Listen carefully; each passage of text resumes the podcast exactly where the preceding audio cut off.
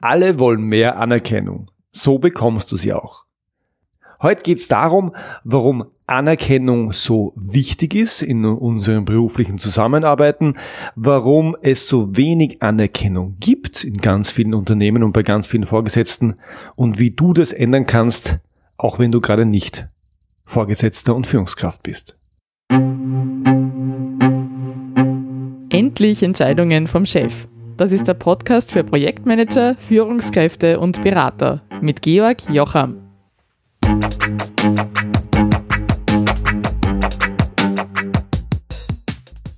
Hallo und willkommen zurück. Schön, dass du da bist.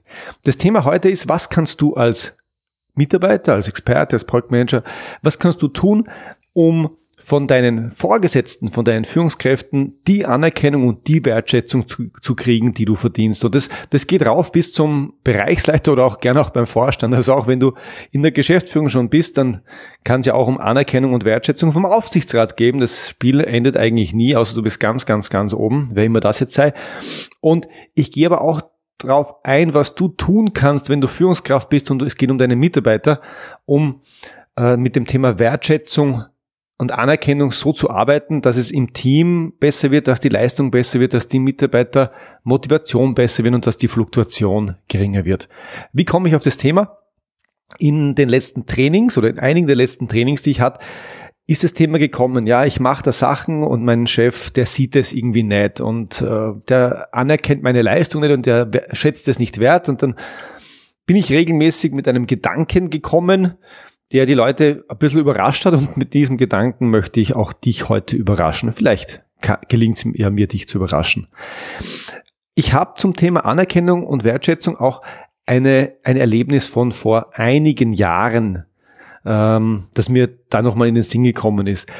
Ich habe vor, ja, ich glaube, es 15 Jahre müssten es etwa sein, habe ich mal was gemacht. Ich habe im Excel was programmiert, was einen Prozess signifikant verbessert und was dem Unternehmen ja einige zehntausend Euro im Jahr spart. Und ich kann mich damals noch erinnern, ich hatte die Idee und dann habe ich mich hingesetzt und habe mich eingelesen in Excel-Makros. Ich hatte von dem Thema keine Ahnung ähm, Excel konnte ich, Makros kannte ich nicht und dann habe ich das Ding programmiert und es hat wirklich funktioniert und, und es wurde auch schnell dann eingesetzt und hat Ergebnisse geliefert und, und, und war cool. Und dann hatte ich äh, paar Monate später Gehaltsverhandlungen, so halbjährlich oder jährlich, jährliche Gehaltsverhandlungen mit meinem Vorgesetzten. Das war dort institutionalisiert und ich bin natürlich mit dem Thema reingegangen und habe gesagt, du, ich habe das und das erreicht und das hat die und die Ergebnisse gebracht und die Reaktion hat mich dann echt überrascht, weil der hat dann gemeint, ja, das ist eh gut, aber ja, gute Arbeit wird bei uns verlangt und das ist Teil von guter Arbeit und so was Besonderes wäre das jetzt auch nicht. Und ja, er wird es von jemandem wie mir erwarten. Und auf der einen Seite habe ich gesehen, mir, mir, mir wird gerade ein Argument für meine Gehaltsverhandlung weggenommen und ich glaube, das war auch der wichtigste Grund, warum er das so marginalisiert und klein geredet hat. Aber was noch viel, viel schlimmer war, ich war echt enttäuscht. Und ich denke an die Person noch heute und ja, wir haben sehr losen Kontakt und das nagt noch immer ein kleines bisschen an mir. Und jetzt könntest du sagen, ja gut, der Georg ist eine Mimose, der trägt das jahrelang mit sich mit, aber ich glaube, das ist gar nicht untypisch. Da? Wenn du enttäuscht bist, wenn du mal glaubst, du hast Anerkennung verdient und dann kriegst du den nicht, dann macht es was mit dir. Also, außer du bist jetzt ganz ein harter Knochen und das bin ich jetzt offen gesagt nicht. Und wenn ich zurückdenke, dann muss ich ehrlich sagen, wenn der damals gesagt hätte, du Georg, das ist einfach super, ja, ich, also mit dem Budget schaut leider schlecht aus, also mit dem Gehalt können wir nichts machen, aber ich bin ehrlich stolz auf dich und das ist eine super Leistung und ich weiß das auch zu honorieren und ich setze mich das nächste Mal für dich ein, dann weiß ich, ich wäre aus dem Gespräch glücklich rausgegangen, obwohl ich mein eigenes, eigentliches Ziel, nämlich eine Gehaltserhöhung, nicht erreicht hätte. Und es war letztendlich so, ich bin sauer aus dem Gespräch gegangen mit mehr Geld. Das heißt, es gab mehr Geld, aber ich habe nicht die Anerkennung und nicht die Wertschätzung gekriegt, die ich haben wollte. Und ja, du merkst gerade, ich kann mich noch immer dran erinnern und das ist, glaube ich, ein Zeichen dafür, dass das eine gewisse Relevanz hat. Und in meiner Wahrnehmung ist Anerkennung und Wertschätzung für viele Mitarbeiter, nicht für alle, aber für viele Mitarbeiter sowas wie eine geheime Währung. Wenn du deinen Mitarbeitern Anerkennung und Wertschätzung gibst, dann passieren lustige Dinge, dann, ja, dann sind die zufriedener, dann gibt es ein besseres Klima Dann vertrauen die dir als Vorgesetzten mehr oder du vertraust deinem Vorgesetzten mehr, wenn er die Anerkennung und Wertschätzung gibt. Und ja, es gibt auch einen gewissen Abtausch. Ähm, also ich glaube, Anerkennung und Wertschätzung ist durch, durchaus sowas wie ein Substitut, also ein Ersatz für mehr Geld. Es gibt äh, Chefs, die haben tolle Mitarbeiter und die anerkennen und, und wertschätzen die und die Mitarbeiter bleiben, obwohl sie vergleichsweise viel, viel, viel weniger verdienen, einfach deswegen, weil sie das so sehr schätzen. Und deswegen glaube ich, wir sollten diese Währung Anerkennung einführen und deutlich mehr nutzen. Und ich möchte dir zeigen, wie du als Mitarbeiter deutlich mehr darauf, äh, davon kriegst. Schauen wir uns aber zuerst vielleicht an, warum das regelmäßig so schlecht funktioniert. Und ich möchte zeigen, welche Fehler die meisten machen. Ähm, und diesen Fehler habe ich auch ich übrigens damals gemacht, als ich ja in meine Gehaltsverhandlung ging und Anerkennung für meine Prozessverbesserung in Excel haben wollte. Nämlich, ich wollte Anerkennung und Wertschätzung für etwas haben, das der andere nicht anerkennt und nicht wertschätzt. Also ich wollte Anerkennung für die Prozessverbesserung, die dem Unternehmen ein paar tausend Euro spart. Und er, die Führungskraft damals, hat das nicht anerkannt. Und ich habe mir damals gedacht, der soll das gefälligst anerkennen. Also ich habe doch geleistet und ja, das ist, das ist fast, fast diese, diese Idee, ja, anerkenn doch, was ich Tolles gemacht habe. Und heute sehe ich das ganz anders. Heute sage ich, wenn ich Anerkennung will, und ich will noch immer Anerkennung, dann mache ich nicht was und sage dann, anerkenne das und wertschätze das, sondern ich sage, ich versuche zuerst zu verstehen, was der andere grundsätzlich anerkennt. Also was ist es, was diese Person schätzen und anerkennen kann? Und dann tue ich das und plötzlich kriege ich Anerkennung und Wertschätzung. Und wenn dir das zu abstrakt ist, dann gebe ich dir ein ganz konkretes Beispiel. Und zwar im Kontext dessen, was mein Spezialgebiet ist, nämlich Entscheidungen bekommen. Was machen denn die meisten Expertinnen, was machen die meisten Projektmanager, was machen eigentlich fast alle, wenn sie zu einem Entscheider gehen und eine Entscheidung haben wollen? Ja, sie haben so ein bisschen als Bedürfnis mit dabei, der Entscheider soll schon entscheiden, aber der soll schon mich als Experte auch anerkennen und mich wertschätzen. Gell? Also ich höre das öfter, dass die Leute aus dem Termin rausgehen und dann eigentlich das, den Eindruck haben, der schätzt mich gar nicht, der, der, der sieht mich gar nicht. Und was machen sie dazu? Sie gehen in den Termin, den sie sich möglichst lang wünschen, weil sie wollen ja zeigen, was sie können, damit es möglichst viel Anerkennung gibt. Und dann erklären sie dort aus, ausführlich und äh, sie versuchen dem ähm, Entscheider das möglichst alles zu erklären, so gut, dass es der Entscheider auch versteht. Man könnte auch sagen, sie versuchen den Entscheider auszubilden. Und aus Sicht des Entscheiders fühlt sich das ganz anders an. Nämlich da kommt jemand, der erzählt mir Sachen, die mich nicht besonders interessieren, von denen ich auch nicht glaube, dass ich sie unbedingt wissen muss. Weil ich muss nicht alles verstehen. Ich muss nur die Konsequenzen von allem verstehen und was es bedeutet. Und das sind dann Menschen in der Wahrnehmung von Entscheidern, die stehlen mir Zeit und die kommen nicht zum Punkt, die nerven mich.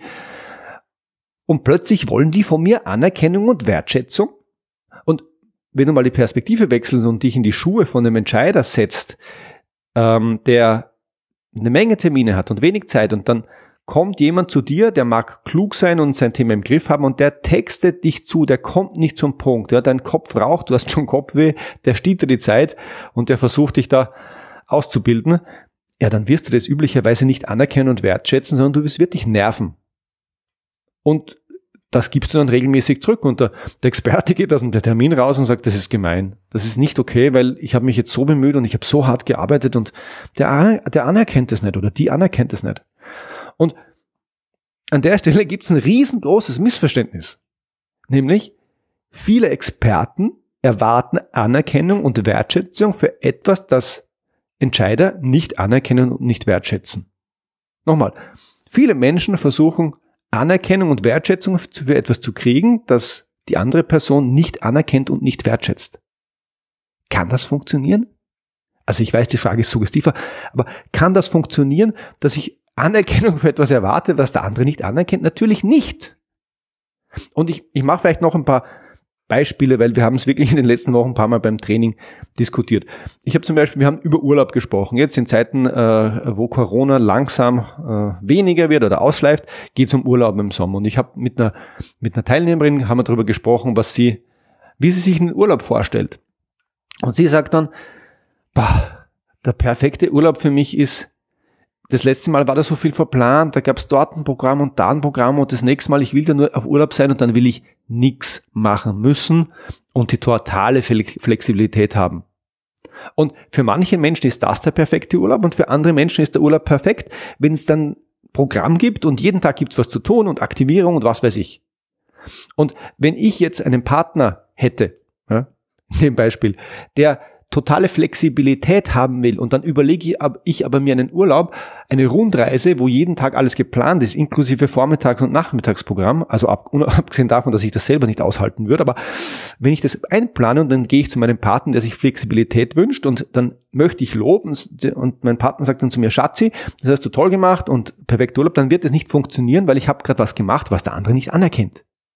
Nochmal, in einer Beziehung kann man das vielleicht bis zu einem gewissen Grad erwarten, dass der andere auch Dinge anerkennt, die er vielleicht nicht so klasse findet. Aber systematisch funktioniert das nicht. Also erwart auch in einer Beziehung nicht, dass dein Partner Dinge anerkennt und wertschätzt und dich dafür lobt, die er oder sie eigentlich nicht anerkennt. Oder anderes Beispiel, wieder in der Beziehung. Ja, in der Beziehung gibt es Zeit zu zweit und es gibt Zeit mit Freunden. Ja, wenn du jetzt sagst, ach, ich äh, belast meinen Partner nicht äh, und ich mache mal was mit Freunden aus und lass ihr jetzt auch mal Zeit für sich und dann mache ich das regelmäßig und irgendwann ist mein äh, und irgendwann sagt meine Partnerin, weil wir nicht drüber gesprochen haben, ich finde das furchtbar, du bist nie da und ich würde doch Zeit mit dir verbringen und du denkst dir, verdammt, ich versuche da alles richtig zu machen für dich, ja, ich äh, versuche dir Quality Time mit dir selber zu geben und du anerkennst es nicht, sondern du möchtest gerade das Gegenteil. Und noch ein anderes Beispiel, ich bin Kitesurfer und die Geschichte erzähle ich öfter mal. Ich bin Kitesurfer und beim Kitesurfen, das ist dieses mit dem Brett auf dem Wasser, mit dem Flugdrachen oben drüber. Das Coole beim Kitesurfen ist, du kannst hochspringen. So, und ich mache das regelmäßig bei viel Wind und nicht alle meine Flüge durch die Luft, ähm, die, die enden glimpflich und ich fliege da regelmäßig fünf, sechs, sieben Meter hoch und wenn man den, dann den Kite in die falsche Richtung lenkt, dann, ja, dann äh, schlägt man ungespitzt äh, ins Wasser ein und das kann dann schon wehtun und da kann man sich auch verletzen dabei. Also bis jetzt ist nichts Schlimmes passiert, aber man kann sich verletzen. So. Und meine Frau, die darf sich, wenn ich Kitesurfen bin, dann um drei Kinder kümmern. Es ist windig, die Stimmung ist sowieso schon nicht so toll, weil äh, die Kinder haben lieber Sonnenschein und, und ruhiges Wasser. Und meine Frau darf sich um die Kinder kümmern und jetzt komme ich vom Wasser zurück und sage, ich bin sieben Meter hochgesprungen. Und meine Buddies am Strand, die, die klopfen mir auf die Schulter und drücken mir ein Bier in die Hand und sagen, cool und ja, gut gemacht und gratuliere und die nächste Schallmauer durchbrochen. Und dann gehe ich zu meiner Frau und hätte gern das Gleiche und sagte, du, ich bin sieben Meter hochgesprungen, das ist Wahnsinn. Und ich sehe so ein verknirschtes, verschwitztes, äh, äh, so einen gequälten Gesichtsausdruck, der eigentlich nur entfernt an ein Lächeln erinnert. Und sie sagt vielleicht aus Höflichkeit, ja, super, aber in Wirklichkeit findet sie es gar nicht super weil sie genau weiß, wenn ich höher und höher und höher springe, dann wird es irgendwann gefährlich, dann tue ich mir weh und ich bin der Hauptversorger dieser Familie. Und wenn ich mir weh tue, dann kann ich im schlimmsten Fall nicht mehr für die Familie sorgen, aber auch wenn es gut ausgeht, ja, kann ich mich vielleicht ein paar Stunden oder Tage nicht mehr um die Kinder kümmern und das bleibt, Thema bleibt wieder bei ihr hängen.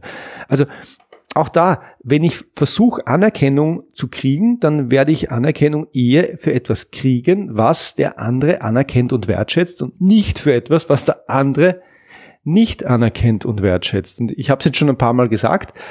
Ähm, an der Stelle tut aber, glaube ich, Wiederholung ganz gut, weil das so ein fundamentales Missverständnis ist. Wir, wollen, wir wollen alle Anerkennung und Wertschätzung, wir könnten auch sagen Liebe und Zuneigung dafür, dass wir so sind, wie wir sind. Und das ist vollkommen okay, dass du bist, wie du bist. Und es ist auch vollkommen okay,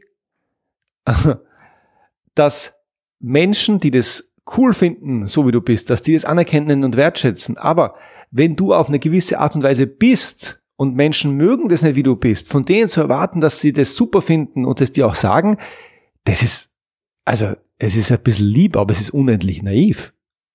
Das ist ungefähr so wie, und jetzt, ähm, ja, Beziehungen sind nicht streng marktwirtschaftlich, aber es ist ungefähr so, wenn ich sage, ich habe ein Produkt Und ich habe mich so bemüht und liebe Kunden, kauft es doch. Und die Kunden sagen, aber ich brauche den Blödsinn gar nicht. Und ich sage, ja, aber das ist total gemein, ich habe mich doch so bemüht. Ja, es interessiert doch nicht, wie sehr du dich bemüht hast, sondern es den Kunden interessiert, ob das was ist, was er will und ob das ein Problem löst. Und weiß nicht, ob der Vergleich jetzt weit hergeholt ist, in meiner Welt nicht. Aber wenn du Anerkennung und Wertschätzung willst von deinen Führungskräften, dann ist der Weg dorthin relativ einfach, nämlich versuch zu verstehen, was deine Führungskräfte anerkennen und wertschätzen. Und dazu kannst du ihnen die Frage stellen, also was anerkennst du und wertschätzt du? Ja, was muss ich in meinem Top-Job tun, dass du sagst, das kannst du anerkennen? Die Frage ist aber ein bisschen komisch, ich würde die nochmal anders stellen, die kann man auch viel unschuldiger stellen, nämlich wie, wie Chef, wie stellst du dir einen perfekten Mitarbeiter vor? Und dann wird dein Vorgesetzter dir sagen, was das ist, was er sich wünscht und damit auch das, was er anerkennen kann. Das heißt, wenn du Anerkennung und Wertschätzung willst, dann frag, vielleicht ohne die Frage direkt zu stellen, was der andere anerkennen und wertschätzen kann und dann stell die Frage, ob das das ist, was du tun kannst. Wenn es das Gegenteil ist von dem, was du tun willst, dann ja, such dir gerne einen anderen Job oder eine andere Beziehung. Aber nochmal, Anerkennung und Wertschätzung für etwas zu erwarten, was der andere nicht anerkennt, wird nie, nie, nie funktionieren. Und es funktioniert auch in die andere Richtung. Wenn du sagst, du bist Führungskraft und du möchtest deinen Mitarbeitern mehr Anerkennung geben, dann ist auch das relativ einfach, indem du deinen Mitarbeitern einfach sagst, was du von ihnen erwartest. Das heißt, mach dir klar, was sind deine Erwartungen, was kannst du selber an Mitarbeitern anerkennen und wertschätzen und dann sag ihnen das. Weil die meisten von uns, ja, die haben Erwartungen an ihre Mitarbeiter, aber die betrachten es ein bisschen wie ein Betriebsgeheimnis. Ja, meine Mitarbeiter erfüllen meine Erwartungen nicht. Ja, hast du es ihnen schon mal gesagt? Nein. Aber sie erfüllen meine Erwartungen nicht. Ja, komisch.